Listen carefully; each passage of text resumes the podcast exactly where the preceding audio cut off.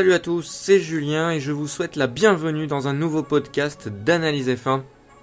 Aujourd'hui, on va revenir sur Spa et Monza et en particulier euh, sur le point de vue des réglages, puisque c'est un, point assez important qui concerne ces euh, deux grands prix et un point qui pourra peut-être vous aider à mieux comprendre ce qui a pu se passer ici et là euh, durant ces deux grands prix. Avant de reparler de parler des réglages, j'ai envie de parler un tout petit peu du dernier Grand Prix, donc le Grand Prix d'Italie qui s'est tenu hier, hein, puisque j'enregistre euh, ce lundi, en ce lundi 7 septembre, cette chronique. Le Grand Prix d'Italie à Monza, bien, évidemment. Grand Prix ô combien mythique et qui est euh, sur le point, comme je l'avais expliqué lors de l'émission sur le Grand Prix de France, le Grand Prix d'Italie qui a connu des difficultés, comme euh, plusieurs Grands Prix européens, et qui a été sauvé provisoirement par la région lombarde, la Lombardie, en Italie, qui a, mis, qui a bien aidé le, circuit. Et puis on parle également d'une aide, d'une aide en plus de la région lombarde, d'une aide de l'État. Bon, ça, ce serait, ce serait à voir, ce serait intéressant de l'État italien. Euh, à voir. En tout cas, on espère, après avoir vu tant d'ambiance au Grand Prix d'Italie hier, on espère vraiment, et même tout le week-end, hein, à chaque fois que les Ferrari passaient euh, en qualification en course, hein, il y avait quand même une assez euh, grosse ambiance. Et euh, ça, je dois le répéter chaque année. Je pense que la saison dernière, on peut trouver un podcast où je disais sensiblement la même chose concernant la ferveur des tifosi puisqu'on parle véritablement là de passion. Là, le vivons notre passion, ça s'exprime de façon assez, euh, assez nette, hein, assez, euh, assez italienne, si on, on veut un peu caricaturer les choses, hein, avec beaucoup de, d'expressivité dans le langage et dans les gestes. C'est, bah, assez beau à voir pour la Formule 1, quoi, de voir ça. Hein.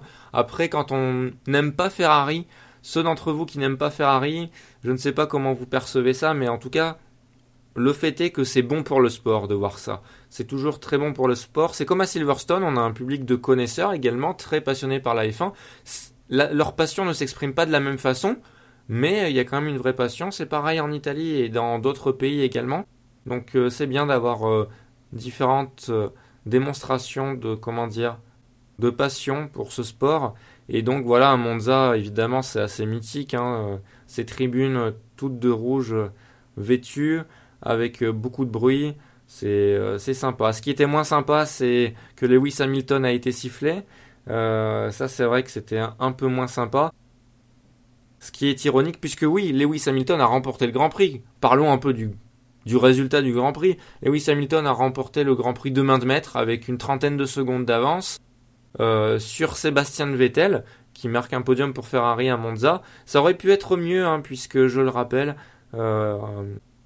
Kimi Raikkonen partait en deuxième place et euh, Vettel en troisième place. Malheureusement, Raikkonen a connu un problème au départ euh, qui serait de sa faute hein, euh, en toute enfin voilà en premier lieu. Quand on regarde ce qui s'est passé ce serait de sa faute hein, on en est quasi sûr.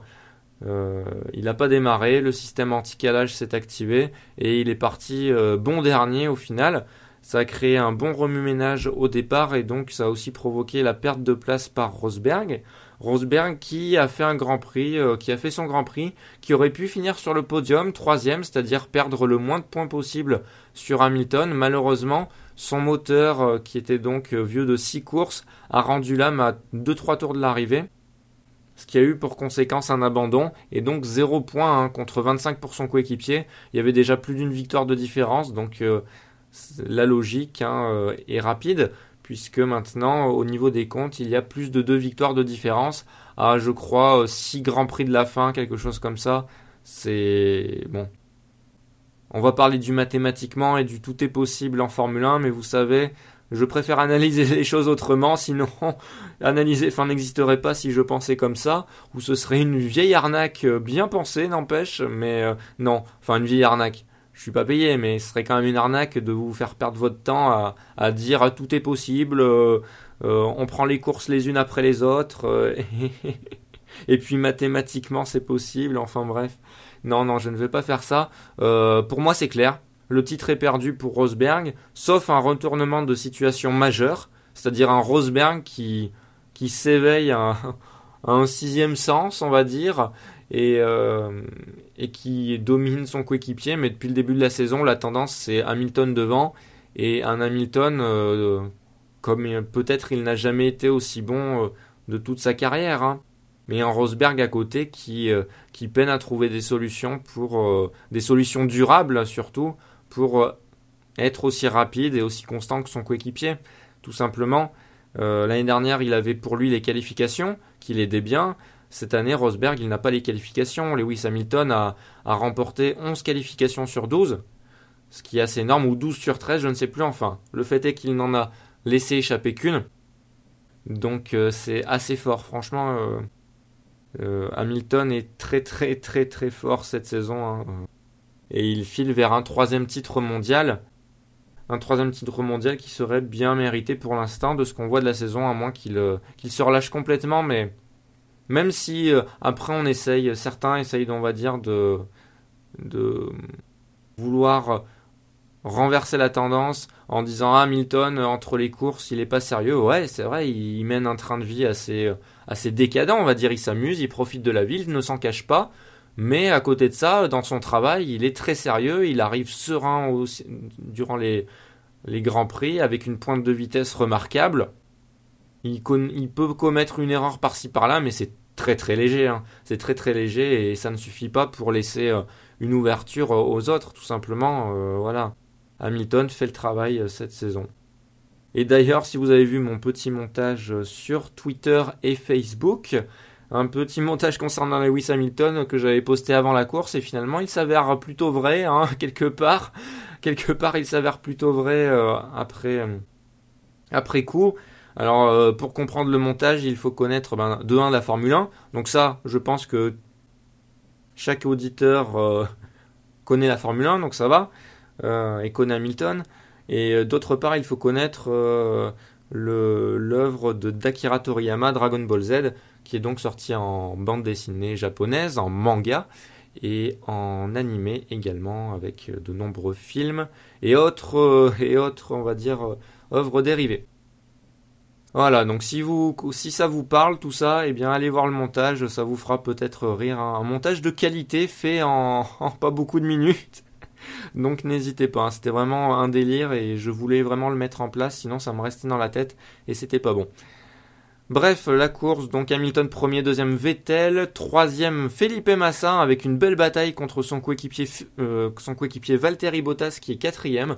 Jusqu'au dernier tour, malheureusement, la réalisation de la F1 a préféré filmer l'arrivée des deux premiers, ce qui peut éventuellement se comprendre, mais euh, elle n'a pas été assez réactive pour filmer la lutte euh, lors du dernier tour entre les deux coéquipiers Williams, qui semblait belle vu comment ça commençait au début euh, du tour.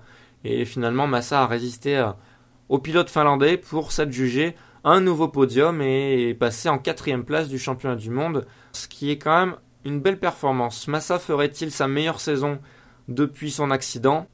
Pour l'instant, euh, pour l'instant, c'est le cas.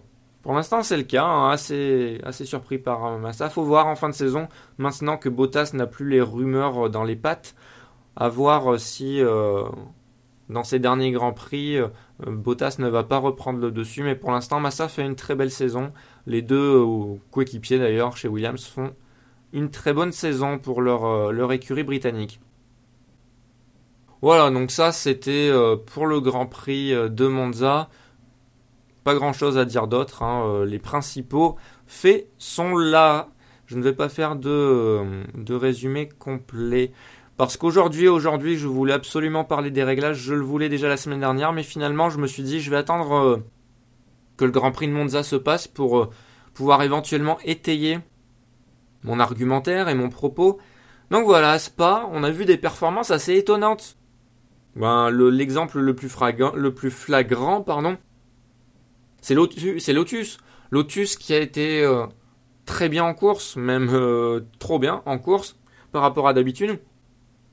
Ferrari a été euh, moyen en course. Force India a été pas mal, etc. On peut trouver, on peut multiplier les, les cas. Bon, je vais prendre le cas de Lotus. Lotus, si on analyse la performance de Lotus sans prendre en compte la particularité du Grand Prix de Spa, on va tout de suite dire Lotus a apporté des améliorations et tout. ça peut être le, on va dire le début de quelque chose de bien pour la fin de saison. Ils sortent la tête du trou dans lequel ils sont. Ben non, la tête ils l'ont encore dans le trou, ils l'ont eu encore dans le trou à Spa et bien plus que jamais, j'ai envie de dire, puisqu'il y a eu les problèmes avec Charles Pic, problèmes juridiques, en plus des problèmes financiers qui, occupent la tête de Lotus euh, depuis, depuis maintenant quelques temps. Problème financier d'ailleurs avec Bernie Eccleston qui a versé 2 euh, millions d'euros ou 2 millions de dollars, je crois que c'est 2 millions d'euros aux employés de Lotus pour les payer. Euh, donc c'est dire la situation critique dans laquelle se trouve le team britannique. Euh, et, voilà, et en plus avec des pièces anciennes, le plus souvent emmenées sur les grands prix, avec des pièces limitées également.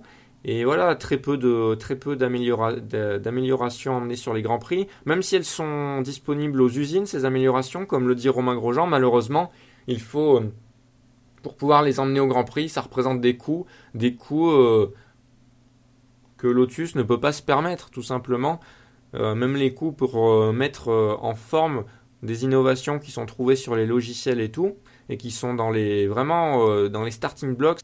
Il manque un truc et Lotus est en véritable stand-by, notamment en attendant la, décision de Renault de, de racheter Lotus ou pas. donc en attendant cette décision, Lotus est vraiment bien embêté. Euh, et était déjà bien embêté euh, sans ça euh, au niveau financier. Donc voilà, donc la performance de Lotus, elle est due à quoi au final, vous allez me dire, et la performance de Ferrari également, de Force India également. Eh bien, en fait, il faut se dire que Spa est un circuit vraiment très particulier. Pourquoi? Tout d'abord, c'est le plus long de la saison, ça vous devez le savoir. Environ 7 km, 7 km dans les Ardennes belges, dans la, au milieu de la forêt et tout. C'est un très beau Grand Prix, un Grand Prix ô combien historique évidemment. Euh, et, donc c'est ce qui fait tout d'abord sa particularité. Ensuite, le tracé en lui-même fait sa, ça fait sa particularité parce que si le tracé était commun, on va dire, il fait 7 km mais avec euh, un appui euh, un appui qui est encore très important comme sur la majorité des tracés de, de la saison avec on va dire un tracé bien équilibré. Ben là, c'est pas du tout le cas, c'est pas du tout bien équilibré puisqu'on a un secteur 1 et un secteur 3 très rapide. Le secteur 1, le premier intermédiaire, c'est après la première épingle, on a la grande ligne droite, après le raidillon de l'eau rouge, et après la, une nouvelle grande ligne droite, hein, excusez-moi si je ne me souviens pas des noms, mais vous voyez de quoi je veux parler. Voilà, et ça, ça fait le premier secteur.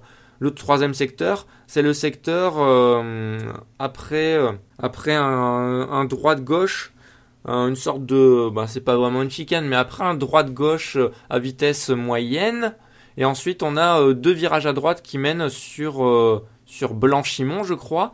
Donc la dernière longue partie qui, qui est ultra rapide, qui se passe à fond avec un léger, léger gauche qui se passe à fond et où il faut avoir un, un, gros cœur juste avant la dernière chicane du circuit.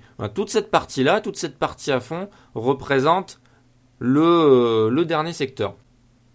Et au milieu de ça, on a un deuxième intermédiaire, un secteur 2 avec beaucoup de virages, avec du dénivelé, avec euh, une bonne combinaison de virages, on va dire relativement lents, des virages plutôt rapides et des virages très rapides. Donc une partie où l'appui euh, est plus important que sur le reste. Alors, et oui, et donc là, vous allez me dire, enfin vous allez me dire, et là, je vous dis ben, que l'équilibre à trouver est très compliqué après, après vous avoir dit tout ça. Puisque, euh, vous l'avez bien compris, secteur 1 et 3 avec une pleine charge, euh, une pleine charge pendant euh, beaucoup de temps, et un secteur 2 où c'est tout le contraire, où c'est un peu plus conventionnel, où il faut vraiment trouver, trouver de l'appui, trouver de la motricité. Voilà, c'est quand même, c'est comme s'il y avait deux circuits différents hein, presque. Hein. C'est comme si c'était un mélange de Monza et Monza et je vais trouver quoi et Grand Prix d'Espagne, j'en sais rien. Enfin bref, euh, vous prenez euh, Monza plus euh, mélangé à un autre Grand Prix et vous devez trouver un équilibre sur la sur la monoplace. Donc évidemment, c'est très compliqué et c'est donc primordial également pour pouvoir trouver les temps autour et trouver un rythme en course assez intéressant. Et, et pour pouvoir dépasser en course également parce que en course les endroits où dépasser seront les endroits où il y a les lignes droites Et en contrepartie, il faut pas non plus trop perdre de, temps dans le secteur 2, parce que perdre du temps dans le secteur 2, avec les réglages qui ont été faits, ça signifie le plus souvent, euh, le plus souvent tout simplement, euh, comment dire, euh, ben, user les pneus plus vite, puisqu'on force plus dans le secteur 2 pour maintenir la monoplace. Et c'est ce qu'on a vu à Spa. Donc voilà, l'enjeu, l'enjeu de manière concrète et technique, sans être trop euh, lourd non plus, c'est-à-dire en étant compréhensible. Je l'espère, n'hésitez pas à me reprendre si jamais vous ne comprenez pas quelque chose, je vous l'expliquerai euh, volontiers sur les réseaux sociaux ou sur analysef1.podcloud.fr. Donc l'enjeu c'est diminuer l'appui au maximum, enfin pas au maximum, diminuer l'appui tout en étant efficace dans les virages. Donc il y a plusieurs solutions, il y a des écuries comme Force India ou d'autres qui vont privilégier, on va dire, vraiment un appui euh, vraiment bas vraiment très bas, de sorte à favoriser la vitesse dans les lignes droites. On l'a vu, hein, ça a failli, euh, ça, Checo Pérez hein, a failli créer une surprise en passant en tête euh, au début euh, du Grand Prix. Mais d'ailleurs, c'était la grosse cote. Hein. Je l'avais, pensé avant la course. Je me suis dit, Pérez, s'il fait un bon départ et qu'il passe en tête dans la première ligne droite, ce qui aurait pu être éventuellement possible, mais bon, Hamilton veillait au grain eh bien, euh, il y avait une cote de victoire qui pouvait s'amorcer. Euh, mais ça n'a pas été le cas. Bref. Donc ça, c'est l'enjeu.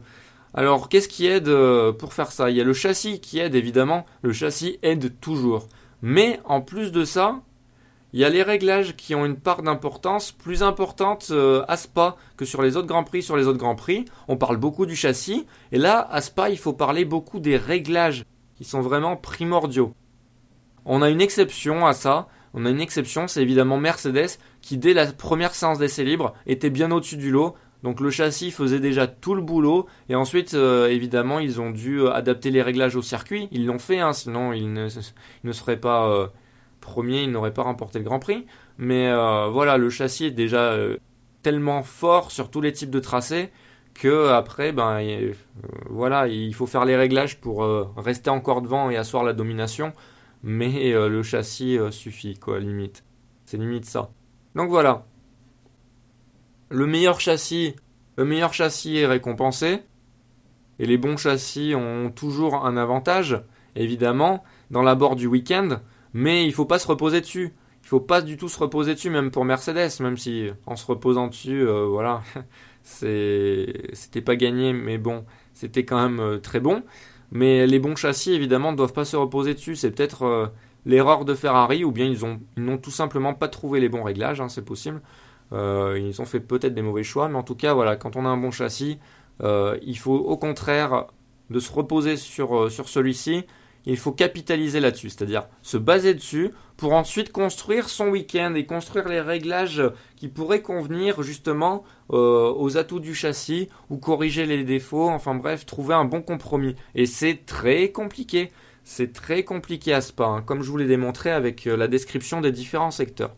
En 2014, pour citer un exemple parlant, Ricciardo avait surpris tout le monde en gagnant avec une unité de puissance Renault euh, très faible, assez faible, et on pouvait se demander comment il pouvait faire, parce qu'en plus, il arrivait à effectuer des dépassements sur des moteurs plus, euh, plus puissants, donc des moteurs Ferrari et Mercedes, dans la ligne droite, dans la ligne droite du raidillon, du raidillon de l'eau rouge. Et un moteur Renault, même avec le DRS, c'était compliqué quand même normalement pour pouvoir, pour pouvoir passer les autres moteurs. On l'avait vu sur d'autres Grands Prix. Et bien là, en fait, Red Bull avait fait le choix de diminuer l'appui vraiment beaucoup, significativement de la Red Bull, pour avoir une vitesse de pointe donc très élevée et euh, pour compenser, on va dire, les défauts d'une unité de puissance Renault, mais pas que. Et aussi, euh, en étant conscient de, l'atout qu'avait le châssis Red Bull, c'était un atout qu'il avait depuis euh, des années. C'était un châssis très efficace dans les virages, c'est-à-dire avec, avec un appui déjà, déjà bien prononcé, pas mal, un châssis avec pas mal d'appui et donc euh, diminuer son appui, eh bien ça avait moins de conséquences que sur d'autres monoplaces. Évidemment, un appui, euh, un châssis euh, très efficace dans les virages avec pas mal de motricité, donc évidemment on peut jouer sur l'appui. On peut jouer sur l'appui pour que ça embête pas trop le châssis, hein, vu que le châssis de la Red Bull 2014 était très bon, il faut le rappeler quand même. Donc voilà, c'est comme ça que Ricciardo avait gagné le, Grand Prix de Spa 2014, de très bons réglages.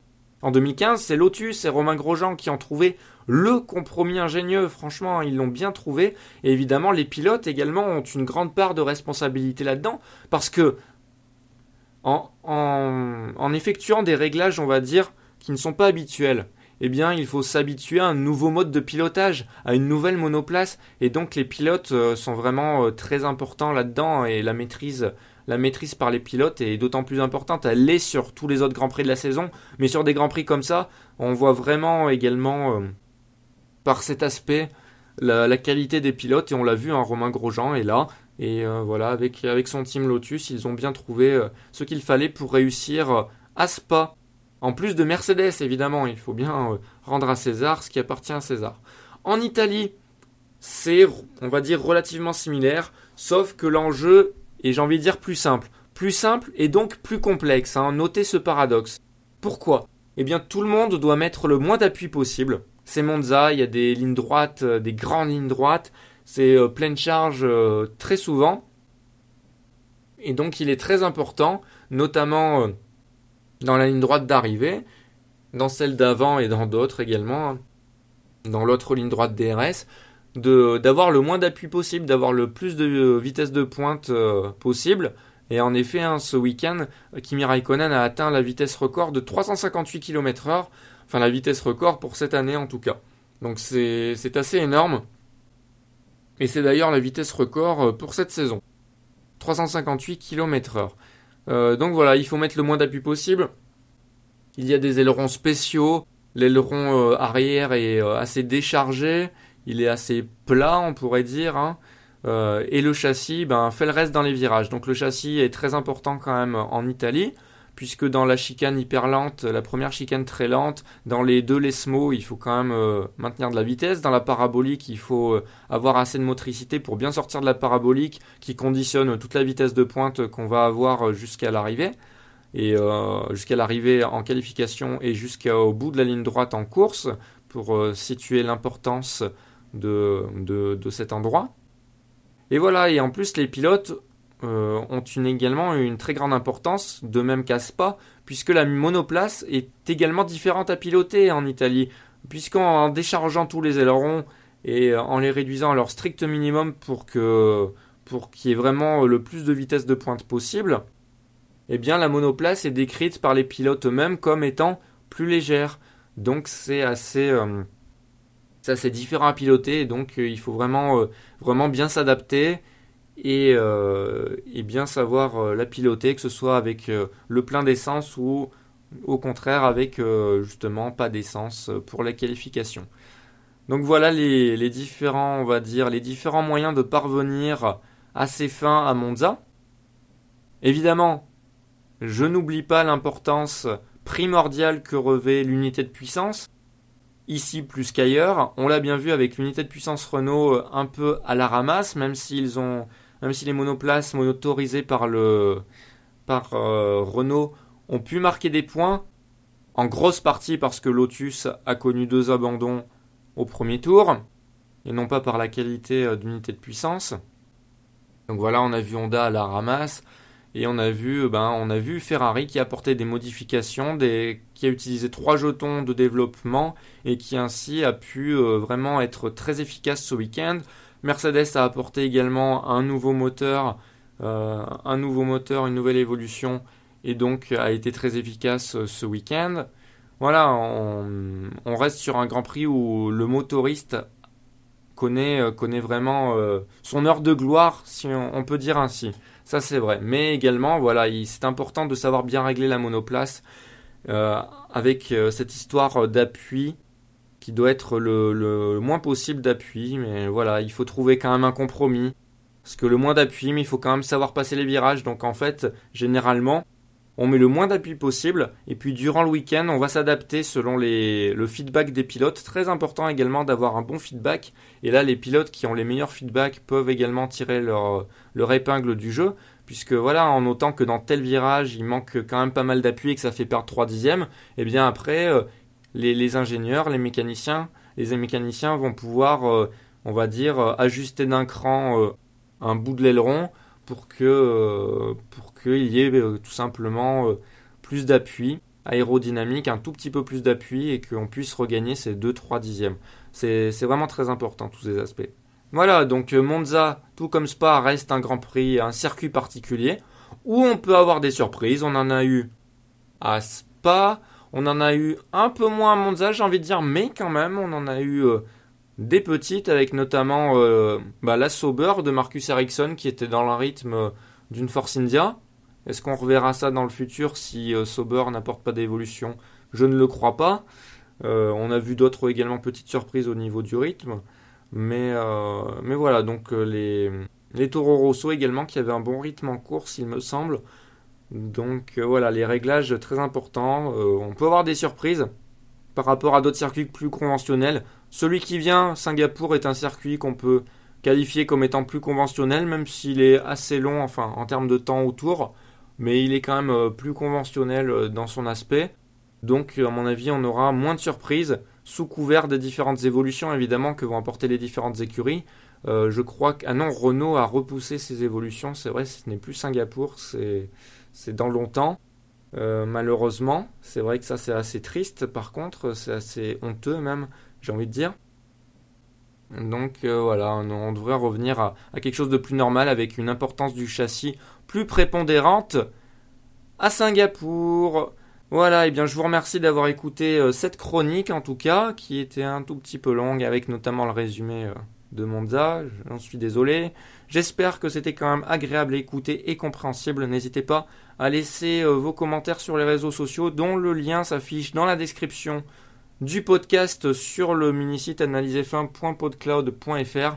Donc n'hésitez pas à me rejoindre, à discuter de F1, à partager mes podcasts et, voilà, et à vivre notre passion tous ensemble. Et bien d'ailleurs, hein, je l'ai dit, c'est trop tard, je l'ai dit d'ici le prochain podcast. Vivons notre passion. À bientôt.